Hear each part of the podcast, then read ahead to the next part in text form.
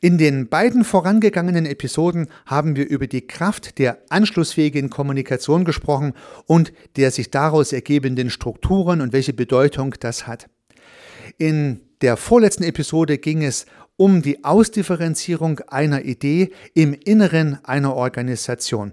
Das heißt, durch Vertrauen, anschlussfähige Kommunikation und Strukturen innerhalb von sozialen Systemen entstehen im Prinzip Bereiche und Strukturen, die diese Idee dann verwirklichen. In der letzten Episode ging es mir darum, wie die so entstandenen Ideen, zum Beispiel in Form von Produkten, in Form von Lösungen, in Form von Dienstleistungen, auch in die Umwelt transportiert werden können. Hier habe ich nochmal speziell die Dimension des Internets mit berücksichtigt. Und heute nun soll es um die Strukturen gehen, die sich daraus ergeben. Das heißt nochmal ganz speziell ein Schwerpunkt auf die Strukturen, auf den dritten Schwerpunkt, der in den vorangegangenen beiden Episoden schon immer mal anklang. Das möchte ich heute noch mal etwas vertiefen. Hallo und herzlich willkommen zum Podcast Systemisch Denken und Handeln. Mein Name ist Heiko Rösse.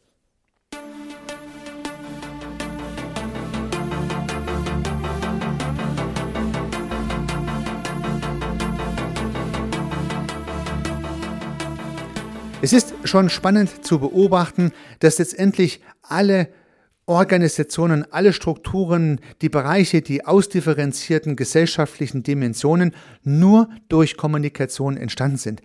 Ich habe in irgendeinem Podcast ja mal erwähnt, dass die Bundeskanzlerin ja nur deswegen Bundeskanzlerin ist, weil wir sie kommunikativ zur Bundeskanzlerin machen.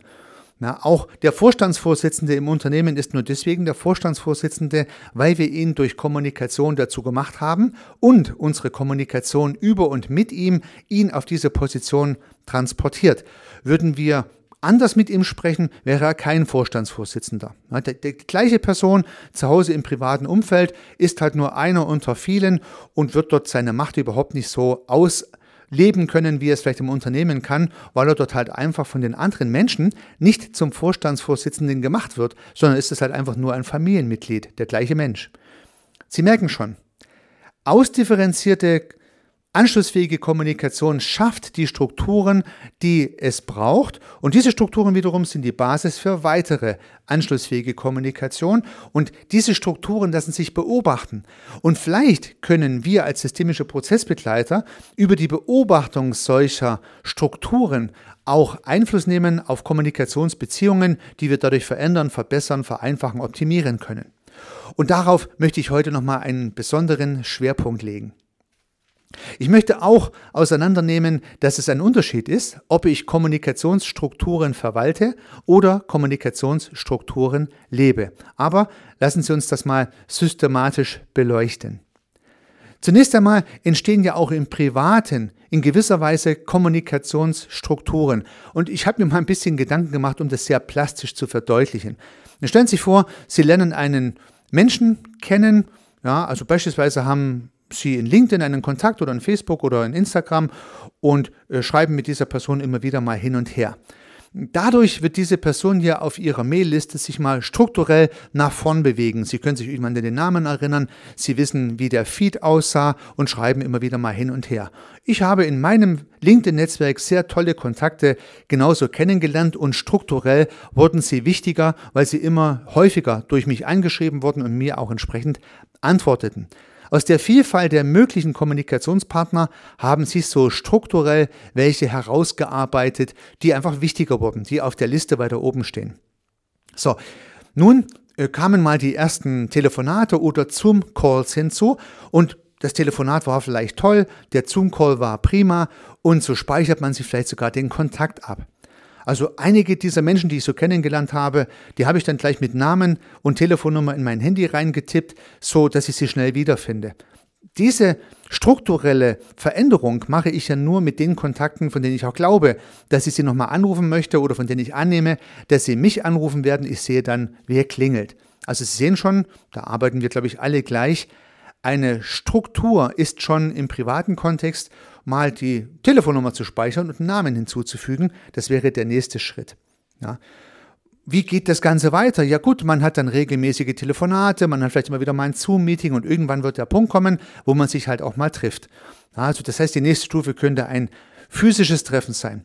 Eine Idee, sich mal irgendwo zu treffen, miteinander zu plaudern, vielleicht auch in einer größeren Gruppe zusammenzukommen, whatever. Ja. Das heißt, die nächste Stufe könnten physische Treffen sein, um sich dort mal persönlich kennenzulernen. Und da könnte der Gedanke geboren werden, sich regelmäßig zu treffen.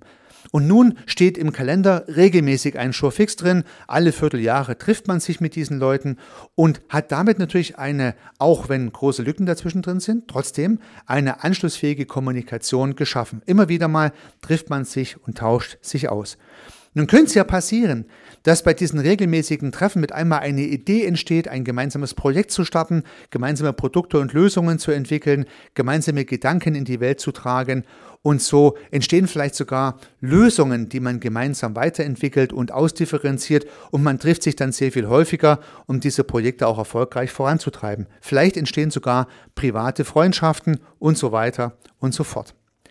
Das heißt, man sieht schon, es gibt tatsächlich beobachtbare Strukturen in den ganz persönlichen Kontakten, die durch Kommunikation entstehen. Je intensiver kommuniziert wird, umso mehr lässt sich das auch beobachten. An der Telefonliste, an der Zoom- oder Teams-Liste, an den Chatverläufen und so weiter und so fort. In letzter Konsequenz im Kalender und dann halt auch an den Ergebnissen. Das gleiche funktioniert übrigens auch im Business beim Verkauf. Und auf diesen Sachverhalt möchte ich ganz besonders hinweisen, weil ich ihn toll erlebt habe und weil ich glaube, da kann ich auch eine Erfahrung teilen mit Ihnen, liebe Zuhörerinnen, liebe Zuhörer. Ich habe in meinem Berufsleben schon eine ganze Menge Kunden gehabt, aber fast immer Fast immer konnte ich Folgegeschäfte mit diesen Kunden machen. Und nicht, weil ich sie mit diversen Upselling-Funnels besonders gut penetriert habe, sondern weil diese Kunden das wirklich wollten von sich aus. Wie passiert das? Auch hier entsteht ja anschlussfähige Kommunikation zuerst im ersten Verkaufsgespräch. Irgendwann einmal habe ich einen nagelneuen Kontakt und spreche zum Beispiel mit ihm oder kommuniziere im Chat und so weiter. Und am Ende kauft dieser Kunde ein Produkt von mir. Der erste Verkaufsprozess, das erste Closing, wie es so schön heißt, der erste Abschluss. Dann äh, bekommt der Kunde das Produkt und ist hoffentlich zufrieden und begeistert. Vielleicht hat er aber auch ein Problem und reklamiert nochmal. Es gibt eine weitere Kommunikation nach dem Verkauf. Entweder frage ich, wie es so gelaufen ist, der Kunde fragt noch was und hat noch weitere Ideen und die Kommunikation geht weiter. Und nun ist es eine gute Idee, diesen Kommunikationsprozess einfach auch nicht abreißen zu lassen. Immer wieder mal nachzufragen, immer wieder mal zu schauen, wie es so geht und so weiter und so fort. Das heißt, der Rückruf, das erneute Treffen, das nochmal Vereinbaren eines Zoom-Calls, eines Team-Calls oder eines Telefonats, das führt zu einer anschlussfähigen Kommunikation nach dem Verkauf und nun habe ich ja ähnliche Muster wie im privaten Kontext hier geschäftlich auch. Aber geschäftlich gibt es noch weitere Ideen. Ich hatte zum Beispiel dann tatsächlich Schuhfixe mit meinen Kunden gehabt. Meine Kunden haben mir dann berichtet, wo ihnen so der Schuh drückt. Ich konnte immer prüfen, ob ich für dieses Problem auch ein entsprechendes Angebot hatte und konnte fast immer nach diesen monatlichen Schuhfixen zwei, drei, vier Angebote schreiben, um gemeinsam mit meinem Team das ein oder andere Problem des Kunden zu lösen. Das heißt, das ist anschlussfähige Kommunikation, die strukturiert wurde in Form eines Showfixes, der sowohl bei meinem Kunden als auch bei mir im Kalender stand. Wir haben wirklich eine Beziehung aufgebaut und wenn ich eine neue Idee hatte, habe ich den Kunde angerufen, hatte der Kunde eine neue Idee, hat er mich angerufen. Wir standen auf unseren jeweiligen Telefonlisten einfach relativ weit oben und haben damit eine Struktur entwickelt. Das sind gelebte Kommunikationsstrukturen. Nun gibt es aber auch, naja, gewisse Auswüchse, insbesondere im Business-Kontext kann man das beobachten. Auf die möchte ich einfach nochmal hinweisen. In Business-Organisationen gibt es natürlich Bereiche, die speziell dafür da sind, diese Kommunikation zu pflegen. Zuerst fällt einem der Vertrieb ein, höchstwahrscheinlich auch das Marketing. Und ich plädiere auch dafür, die Geschäftsleitung sollte dafür da sein, Kundenbeziehungen zu pflegen. Ja, nun kaufen sich ja einige Unternehmen dafür Customer Relationship Management Systeme, abgekürzt CRM. Ja, zahlreiche Anbieter bieten entsprechende Systeme an und selbst Solo-Unternehmen können sich schon solche Produkte kaufen und darin ihre Kontakte verwalten. Kontakte verwalten ist was vollkommen anderes als eine Struktur zur anschlussfähigen Kommunikation. Denn wenn große und kleine Organisationen es sich zur Aufgabe gemacht haben, eine Bürokratie zu schaffen, um Strukturen zu verwalten in diesen CRM-Systemen, ja, dann geht es in die falsche Richtung.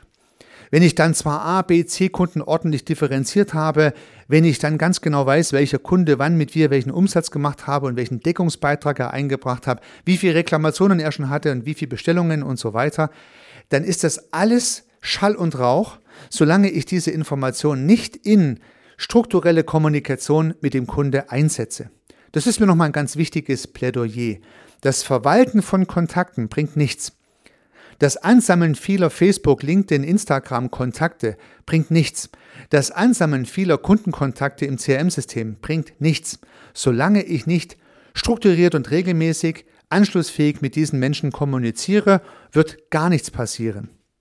Und natürlich kann diese Kommunikation on- oder offline stattfinden. Natürlich kann ich die Online-Kommunikation partiell automatisieren und kann automatische Mails schicken und so weiter und so fort. Aber Sie wissen selber, die automatischen Mails ja, hm, können mal hilfreich sein, weil es irgendwie eine Art von Reminder ist, der Warenkorb ist nach halb voll oder irgend sowas, können aber auch nervig sein, wenn eine persönliche Kommunikation stattfindet, man persönlich angeschrieben wird, angerufen wird, dann ist das natürlich eine ganz andere Qualität.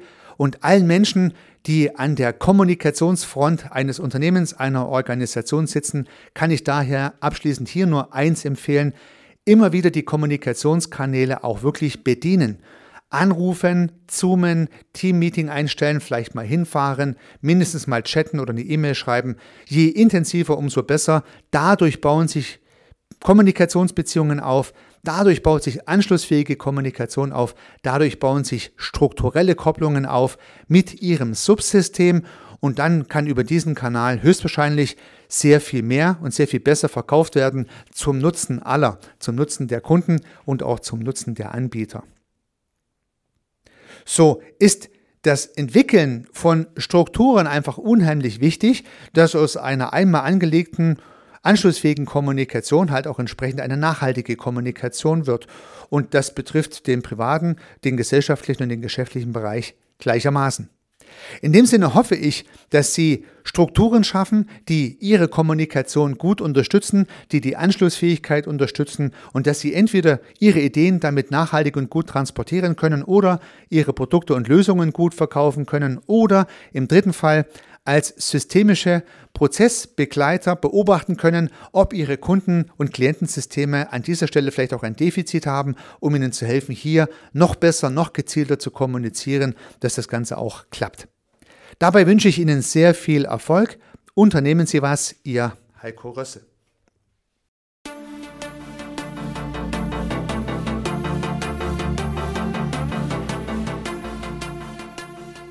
Ich freue mich, dass Sie diese Episode angehört haben und hoffe natürlich, dass sie Ihnen gefallen hat und dass Sie was davon mitnehmen können.